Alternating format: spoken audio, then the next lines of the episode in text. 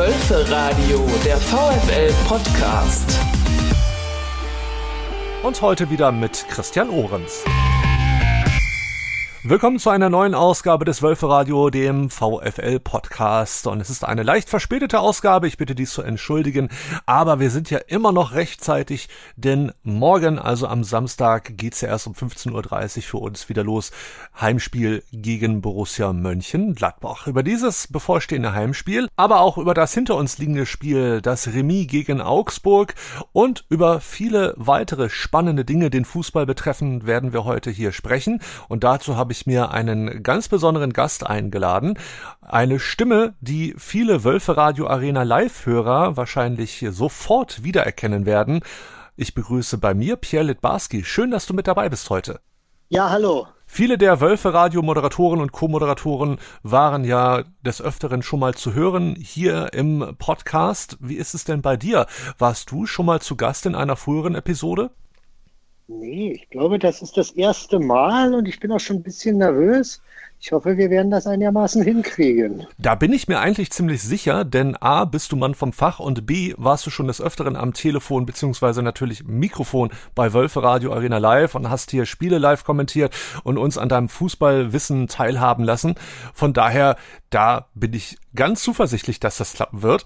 Und ich handhabe es bei Leuten, die zum ersten Mal bei mir im Wölferadio zu Gast sind, immer so, dass ich frage, wie sie denn ihr Weg zum VfL geführt hat. Und du hast ja einige Stationen hier beim VfL hinter dir. Du warst unter Steve McLaren Co-Trainer, du warst als Scout tätig und dann Markenbotschafter für den VfL Wolfsburg.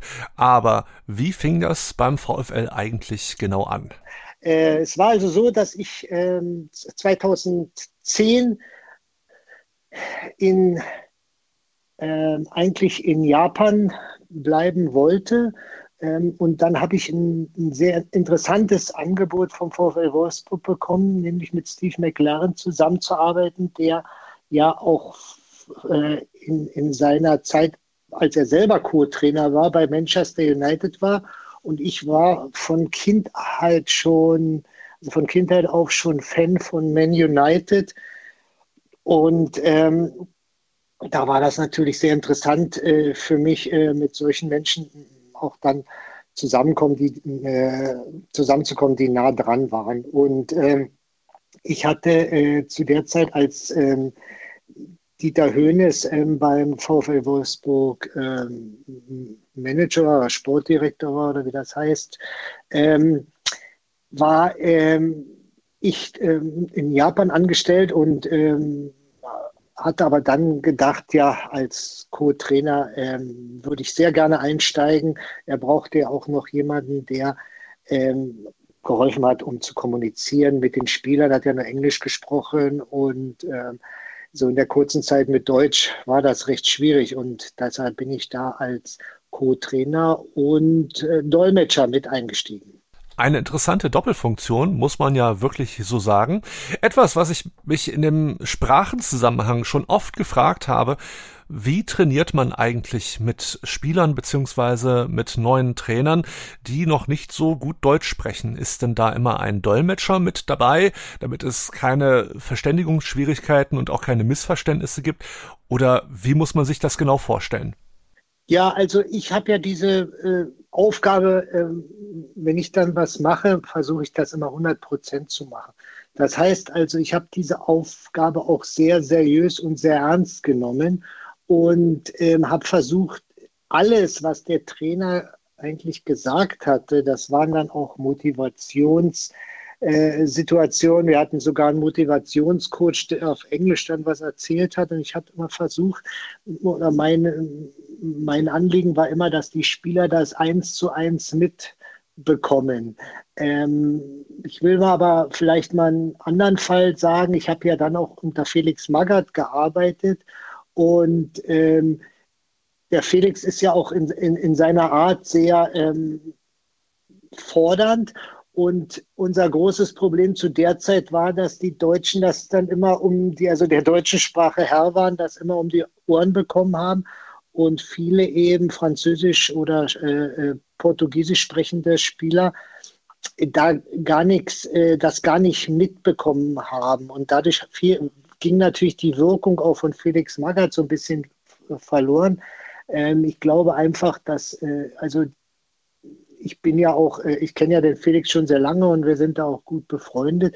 Und ich fand das halt schade, weil, weil halt einige Spieler, die haben sich dann einen, lauen Tag gemacht und, und die deutschen Spieler, die waren natürlich immer voll unter Druck gewesen und ähm, weil die alles verstehen konnten. Und das ist, sehe ich auch generell als ein, ein sehr großes Problem. Ich glaube einfach, wir haben ja teilweise, ähm, wir hatten Diego Benaglio, Benaglio, der ein großartiger Torhüter war, der war aber auch ähm, noch Multidolmetscher. Das heißt also, der hat eben auf dem Platz versucht zu dolmetschen, während des Spiels zu dolmetschen, weil er mehrere Sprachen sprach. Aber im Endeffekt kommt eigentlich nicht so, so viel an, wie ankommen sollte bei den Spielern. Und das sehe ich als ganz großes Problem. Und ich sehe auch generell ein großes Problem. Wir haben glücklicherweise zum Beispiel mit Goya Vogi einen Spieler, der unbedingt die Sprache äh, auch lernen wollte oder früher Hasebe, die die Sprache lernen wollten, die professionell damit umgegangen sind. Aber insgesamt muss ich doch sagen, ähm, mangelt das da. Das ist jetzt nicht eine Sache vom, vom VfL nur, aber die Spieler äh, sollten dann, wenn sie irgendwo einen Vertrag unterschreiben, auch schnellstmöglich die Sprache lernen. Und ich glaube, das ist oft ein großes Manko. Also fehlt es da so ein bisschen auch an, ich nenne es jetzt ruhig mal, Sensibilisierung auf beiden Seiten, sowohl bei einem Verein als auch bei Spielern, Trainern oder anderen Leuten, die dort aktiv sind, dass man halt auch deutlich macht, wie wichtig es wirklich ist, um wirklich gut zusammenzuarbeiten, auch die Sprache zu beherrschen. Egal, ob es jetzt Deutsch ja. ist oder was auch immer.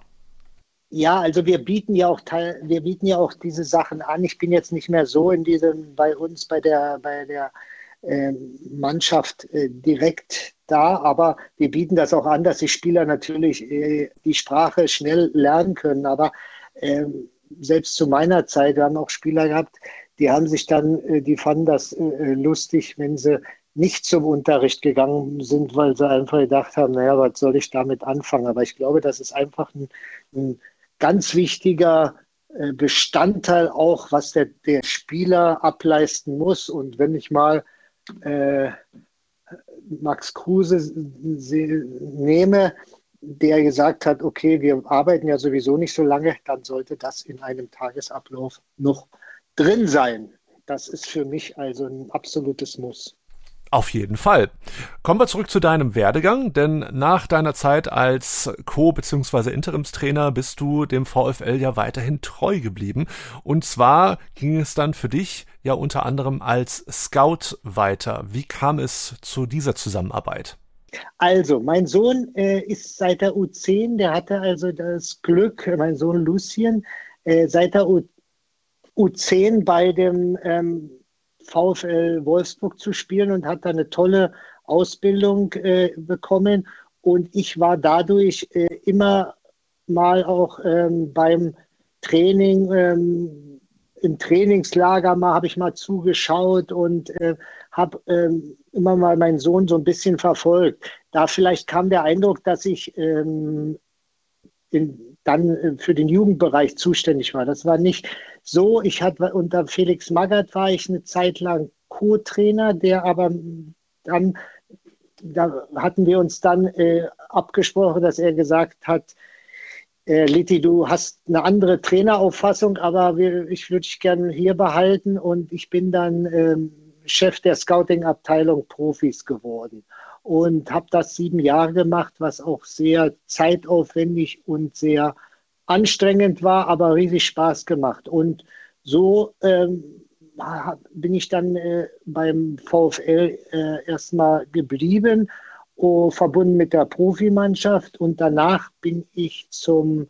ja, Repräsentanten, heute heißt es eleganter Markenbotschafter von dem VfL Wolfsburg und VW äh, bis heute äh, geblieben. Scout kennt man ja von Talent Scout oder Location Scout, die immer auf der Suche sind nach Ja, eben spannende neuen Talenten oder eben interessanten Locations, zum Beispiel für Film und Fernsehen.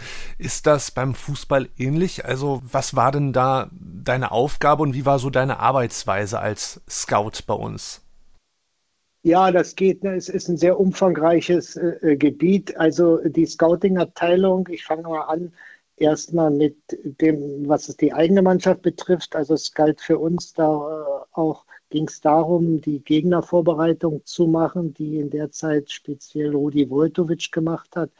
Ähm, der also ähm, dann sich Trainings, äh, die, die gegnerischen Mannschaften ähm, im Training angeschaut hat. Wir haben äh, Vorbereitung gemacht von Mannschaften, wie zum Beispiel, wenn wir jetzt gegen Gladbach spielen am, in der nächsten Woche, ähm, dann sieht es, sah es dann so aus, dass wir uns äh, zwei Auswärtsspiele und dann ein oder zwei Heimspiele noch angeschaut haben, um einfach da einen, momentanen Zustand zu bekommen und äh, haben dann ähm, Berichte über Standardsituationen, über Angriffs-, über Defensivverhalten, ähm, äh, Vorstellung von einzelnen Spielern ähm, gemacht. Wir haben große Berichte dann äh, zusammengestellt, die manchmal bis äh, 100 Seiten lang sein konnten. Ähm, und dann, äh, um, um die Trainer halt äh, oder das Trainerteam da optimal vorzubereiten.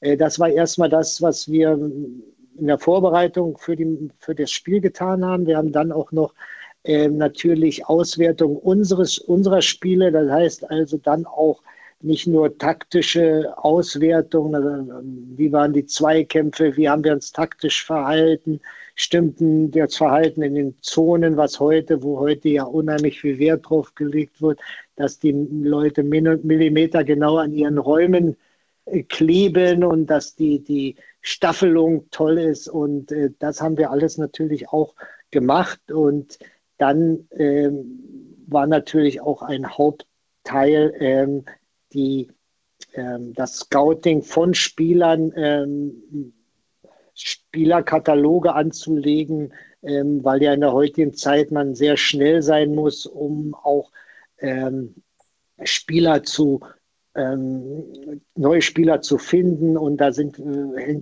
sind wir natürlich sehr viel unterwegs gewesen. Also ich war, ich habe 200 Spiele im Jahr geschaut, äh, zum Beispiel für mich und habe dann auch noch die Abteilung ähm, organisiert und koordiniert. Und äh, das ist sehr ähm, körperlich und äh, äh, geistig sehr aufwendig. Also ist es letzten Endes so, dass wenn ich als Fan eine Newsmeldung über einen neuen Spieler lese, an dem der VfL interessiert ist oder wo er bereits in Verhandlung getreten ist, dass da bereits schon eine ganze Menge an Vorarbeit geleistet wurde, von der ich als Fan gar nicht so richtig mitbekomme. Ja, also äh, ich kann ja nur für die, für, für die Zeit, als ich da verantwortlich war, sprechen. Ich, wir machen heute auch sehr viel Videoscouting, ähm, auch speziell in der Corona-Zeit, weil es einfach nicht dann möglich war. Ähm, zu meiner Zeit äh, waren dann auch, äh, war es auch so, dass wir Spieler 30, 40 Mal erst beobachtet hatten ähm, durch verschiedene Scouts ähm, und dann erst den Trainern oder dem, dem, dem Sportdirektor vorgestellt haben und die dann nachher die Endentscheidung getroffen haben. Also wir haben alles versucht vorzubereiten. Es gibt dann für, wir hatten eine Zeit lang unter Hacking Profil für jeden einzelnen Spieler erstellt, also für jede einzelne Spielerposition, besser gesagt.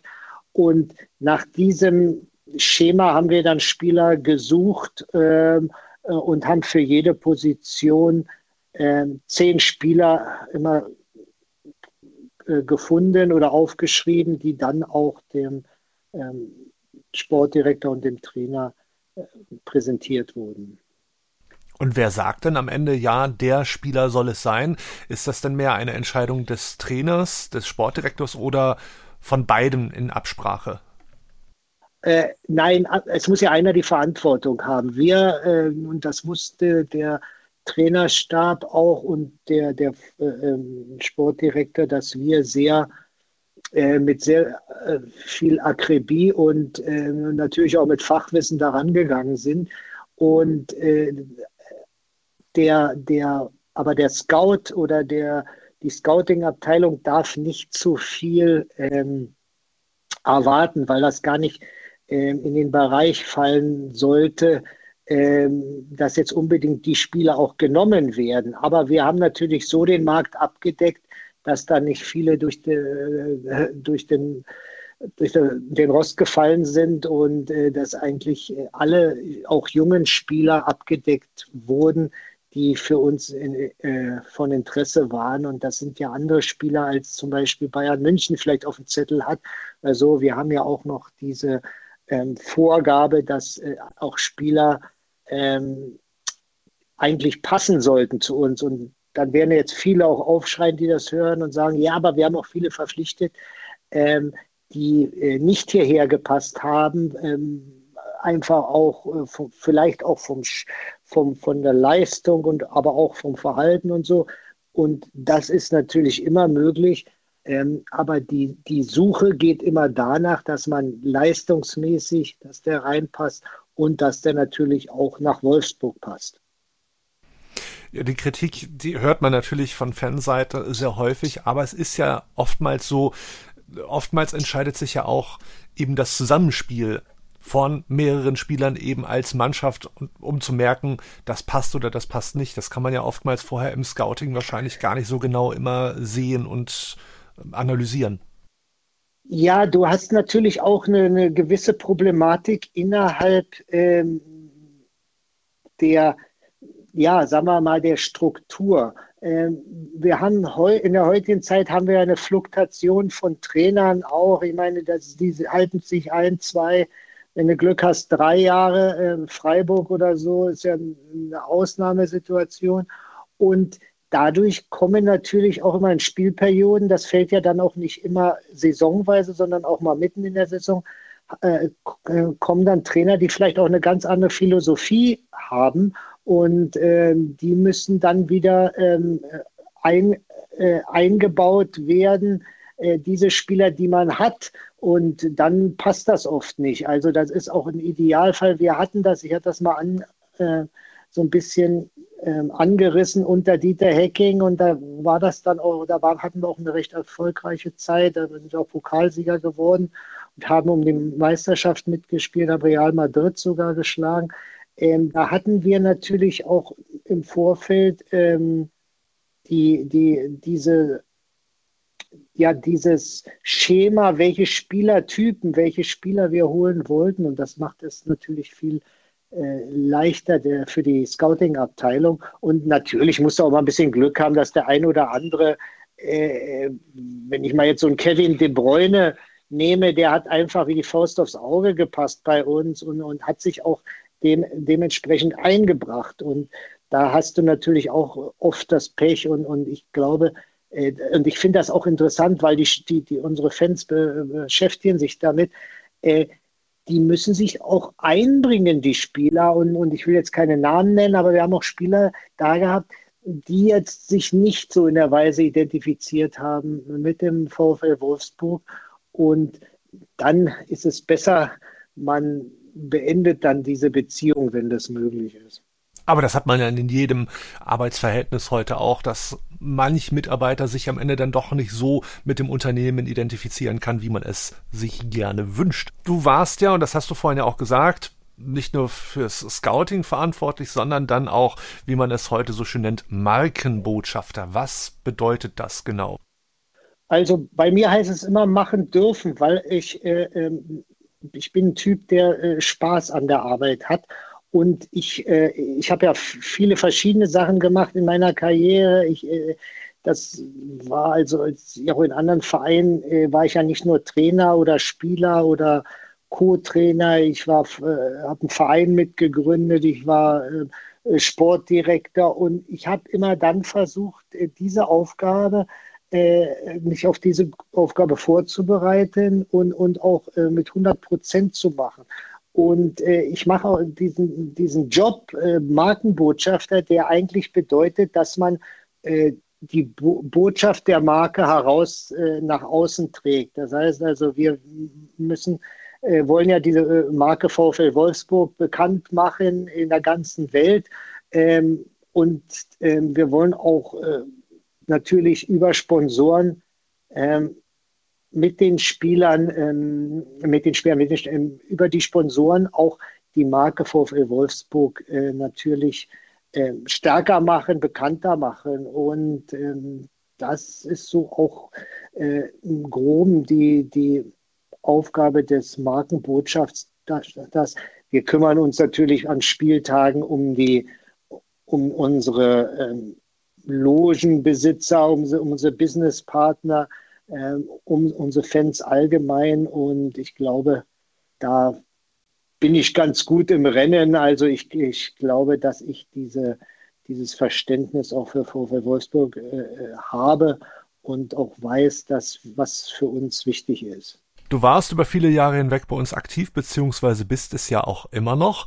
Was sorgte dafür, dass du über all die Jahre hinweg Wolfsburg und dem VfL die Treue gehalten hast? Ja, also für mich geht es am Anfang erstmal äh, da auch über den Tellerrand hinaus zu schauen und, und sich bei Leuten auch was abzuschauen, wie, wie Holger Ballwanz oder Roy Preger, die ja schon jahrelang mit dem Verein verbunden sind und die auch genau wissen, äh, äh wie so ein Club funktioniert. Und äh, da ähm, habe ich mir viele Dinge auch abgeschaut. Äh, äh, wir, wir sind natürlich auch ein Club, der ähm, davon lebt, dass wir die Leute familiärer betreuen, dass wir rund um Wolfsburg auch ähm, Leute eben, die, die jetzt nicht hier schickimicki sind, sondern die wie Otto Normalverbraucher auch ähm, ähm, sich unheimlich für den Verein engagieren und, und den Verein lieben.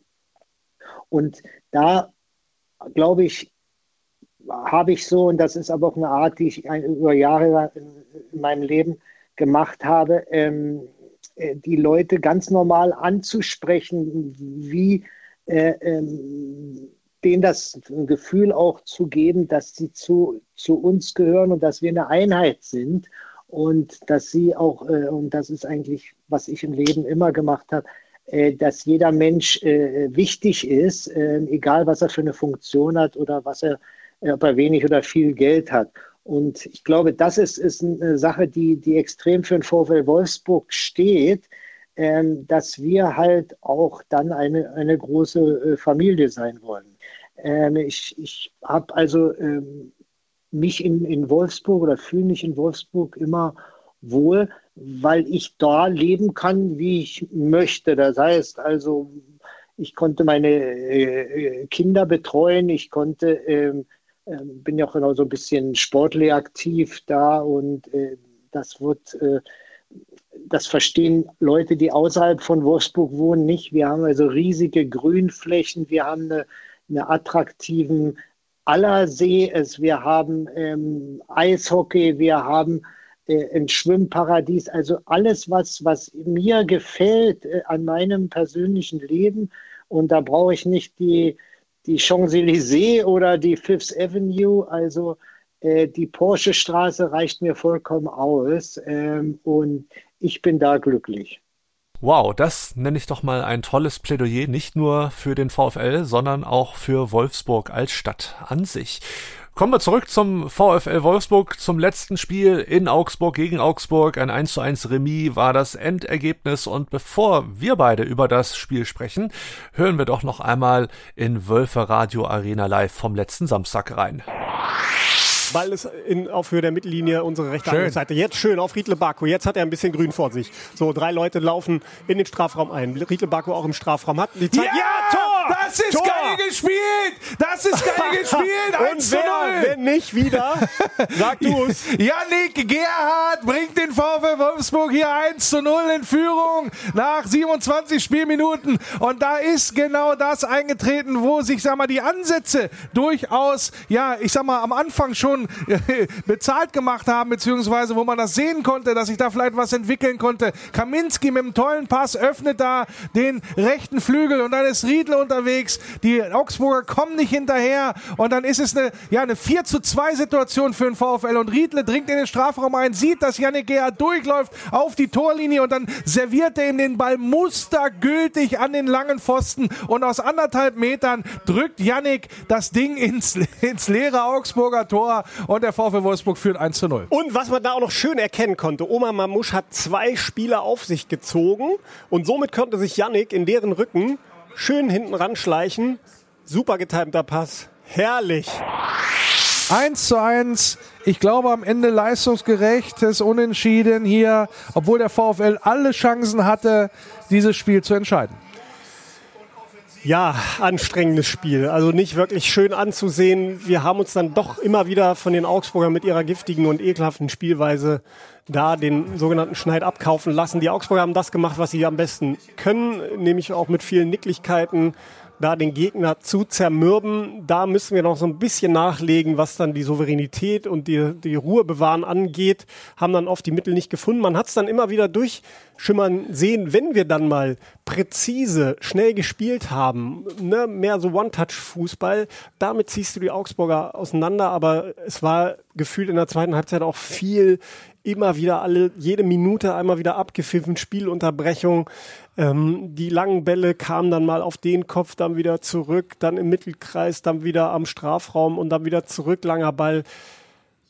Fahriges Spiel. Ja, also du hast es gesagt, Malte, es war anstrengend, ähm, am Ende natürlich spannend, weil das in die eine oder andere Richtung hätte ausschlagen können, das Pendel. Und äh, ja, die Chance von Yannick Gerhardt zum Schluss auch nochmal so ein bisschen symptomatisch am Ende, ja, glaube ich, müssen wir mit dem Punkt leben. Wir hätten aber doch durchaus drei mitnehmen können. Ich erinnere an diese Riesenchance da zu Beginn der zweiten Halbzeit. Wenn du, ich glaube, wenn du da das 2-0 machst, dann ist der Deckel drauf. Da muss Augsburg sich schon sehr strecken. Stattdessen Unachtsamkeit in ja, der eigenen Abwehr und dann gibt's dann nach einer Standardsituation den Ausgleich und das nervt natürlich dann äh, insbesondere mich oder auch den Kommentator insgesamt. Ähm, Malte hat auch nicht so glücklich ausgeschaut. In dem Zusammenhang kann ich euch hier an dieser Stelle mal sagen. Und dann, ja, ist das Ding da drinne, der Ausgleich gefallen, eins zu eins. Und danach hat man so das Gefühl gehabt, der VfL gibt das Spiel völlig aus der Hand. Richtiger und guter Wechsel mit Josua Gilavogi, um da Stabilität reinzubringen. Und ja, am Ende hatte man doch dann auch wieder so zwei, drei Chancen, das Spiel vielleicht auch nochmal für sich zu entscheiden. Insgesamt der VfL gut unterwegs gewesen, aus meiner Sicht zwei Kilometer mehr gelaufen als der Gegner, mehr Sprints, mehr Zweikämpfe gewonnen und so weiter und so fort. Also diesen Punkt hat man sich heute hart erarbeitet und ja, den nimmt man auch verdient verdient mit aus Augsburg. Hallo, hier ist Janik Gerd, ihr hört das Wölfe Radio. Da haben wir nochmal selber gehört, unseren Torschützen des 1 zu 0 in Augsburg, Janik Gerhardt. Hier bei mir im Wölfe Radio ist heute weiterhin Pierre Litbarski zu Gast. Litti, wie war denn dein Eindruck vom letzten Spiel? Ja, also äh, es gibt ja auch so ähm, Gegner, die einem ja, und, und da haben wir, glaube ich, auch nicht so eine gute Bilanz. Also ich krieg's jetzt, weiß es jetzt nicht genau, aber wir haben also oft Spiele auch in Augsburg verloren und ich fand, da waren ein paar äh, äh, sehr gute Ansätze dabei. Ähm, wir haben so ein bisschen, uns, uns fehlt natürlich äh, äh, da auch, ähm, äh, fehlte dann auch äh, im, im Endbereich so ein bisschen die, die Durchschlagskraft und ich hoffe jetzt, dass wir ähm, durch, durch den, vielleicht, dass Lukas Matcher wieder ähm, voll einsatzbereit ist und auch Wind wieder zurückkommt, dann haben wir nach vorne hin, äh, können wir noch attraktiver spielen. Ähm, Omar Mamouche ist ja ein, äh, ein, Spieler, der eher auch vielleicht nicht ganz äh, durchs Zentrum kommt, also der jetzt nicht unbedingt dieser Stoßstürmer ist. Und äh, da hat der Trainer dann äh, viel mehr Möglichkeiten und ich hoffe, dass wir das auch dann gegen äh, Borussia Mönchengladbach umsetzen können. Man sagt ja immer so schön, nach dem Spiel ist vor dem Spiel, also ein Euro fürs Phrasenschwein an dieser Stelle. Aber morgen geht's ja gegen Borussia Mönchengladbach wieder auf den Rasen. Und was denkst du, was wird uns nach dem 1 zu 1 Unentschieden aus Augsburg morgen erwarten? Ähm, ja, also wir haben ja, ähm, wir spielen ja gegen eine Mannschaft, die sich nach meiner Meinung unter dem neuen Trainer Fark äh, sehr gut entwickelt hat. Wir haben immer so kleine Rückschläge noch drin, aber insgesamt ähm, ist die Mannschaft, äh, spielt die ordentlich, äh, äh sagt ja auch die, die Tabellenposition. Also Gladbacher haben sich da im oberen Drittel ähm, auch festgesetzt. Uns erwartet äh, eine Mannschaft, die wir, klar, von den Leuten her können wir die schlagen, aber wir, das ist so ein Momentumspiel. Das heißt also Momentum, die erste Viertelstunde ähm, kann unser Spiel ähm, jetzt positiv beeinflussen, besonders weil die Erwartungen natürlich zu Hause sind, die immer groß und äh, äh, da, wir müssen auch gegen Mannschaften erfolgreich spielen, die in dem ähm, oberen Drittel sind. Und da sollten wir jetzt äh, langsam einen Anfang machen gegen Gladbach, weil natürlich drei Punkte uns dann auch Stück für Stück wieder ein bisschen nach oben äh, äh, schießen würden. Und äh, wir, wir sind ja, wir stehen ja auf Platz 13. Äh, da gehören wir ja eigentlich nicht hin, aber das sagt natürlich äh, jedem andere Mannschaft auch, die da unten steht. Aber das sollten wir nicht als Anspruch haben. Es ist ja leider so, das kann man ja auch nicht schönreden. Oftmals ist das ja mit dem VfL wie mit einer Fahrt im Fahrstuhl. Im ersten Moment bist du irgendwo in der Mitte des Gebäudes, dann geht's hoch ins Penthouse und im nächsten Moment dann wieder rasant nach unten in den Keller.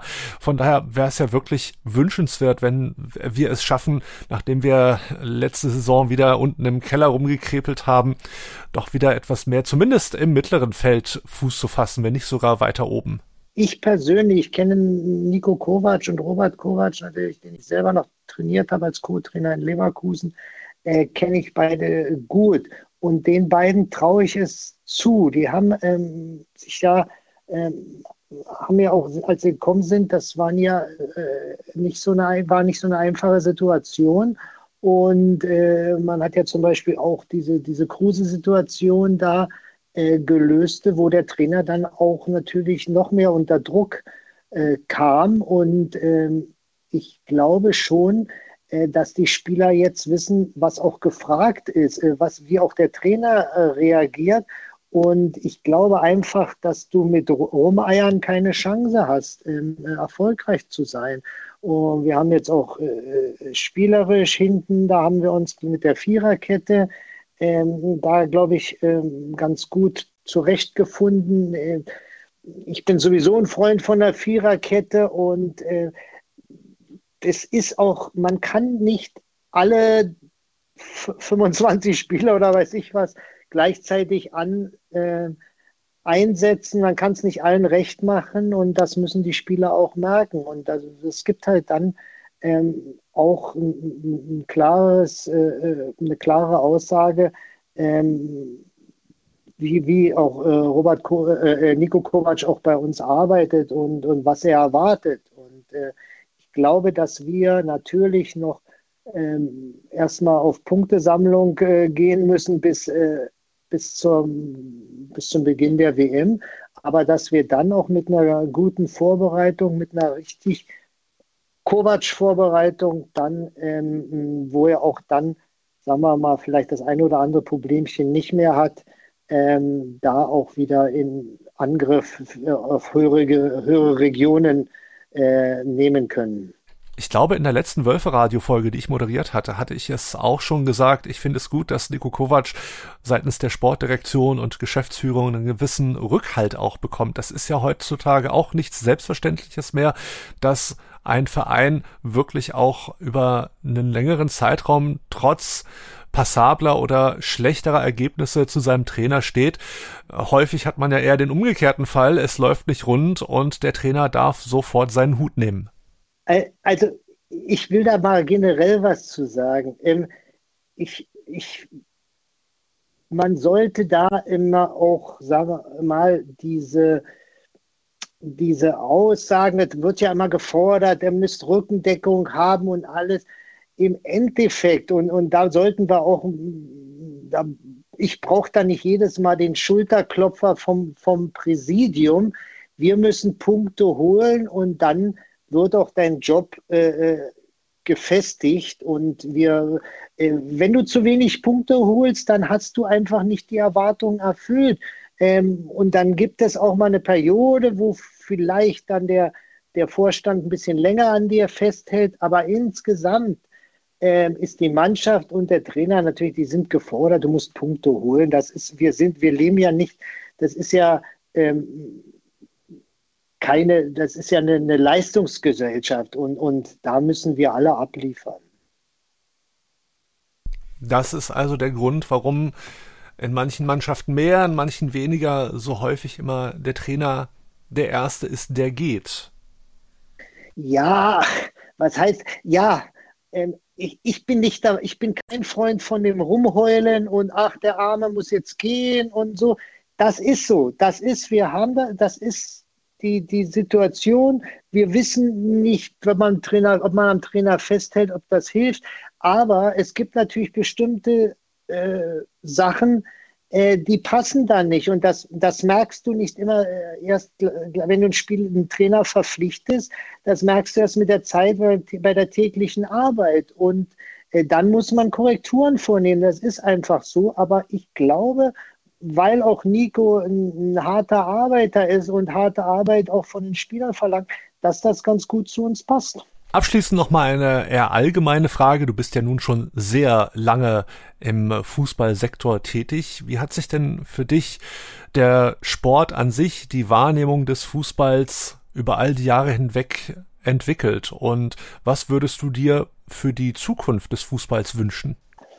Ähm, ja, ich bin seit 44 Jahren jetzt ununterbrochen im Fußballbusiness dabei, seit 78 und ähm, habe alle Höhen und Tiefen mitgemacht und äh, äh, generell würde ich mir erstmal, vielleicht fangen wir mit dem, nee, fangen wir erstmal mit den Erfahrungen an. Ich glaube einfach, dass der Fußball natürlich generell, das wissen alle, bla bla bla, der Fußball ist schneller geworden und es wird mehr, mehr Geld äh, äh, verdient. Ähm, für mich ist Fußball immer und wird es immer bleiben eine, eine, Unterhaltung, das, die soll auch Leute ablenken, die lenkt auch Leute ab. Man diskutiert am Montagmorgen in der Firma über den, den VfL, das war gut, das war schlecht, äh, wo geht's hin?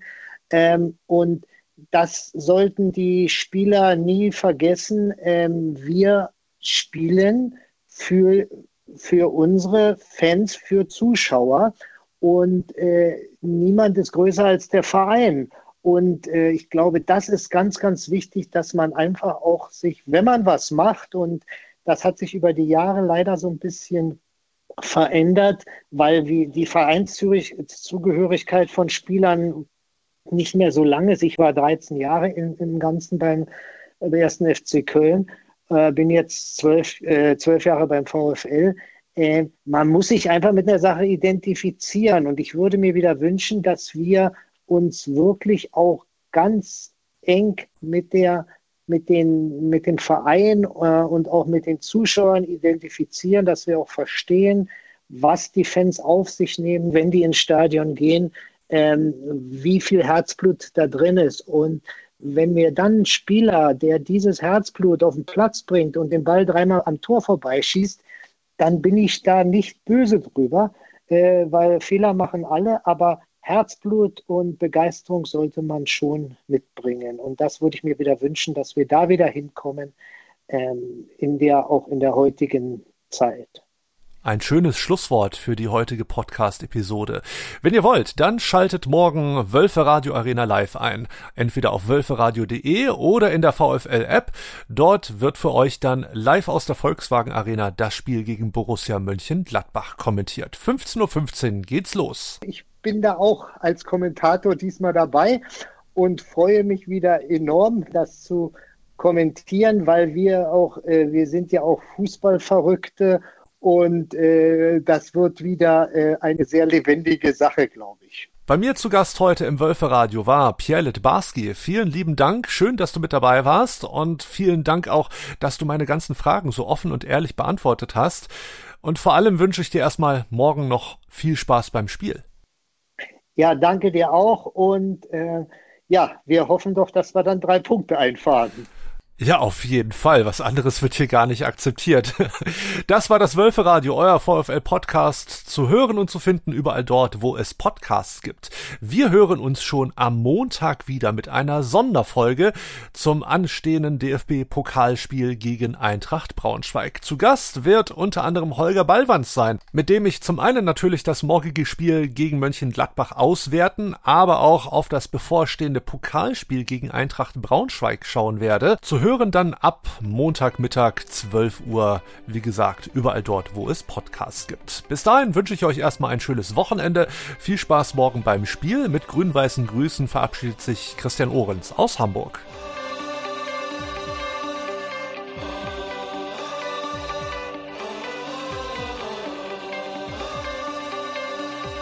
Über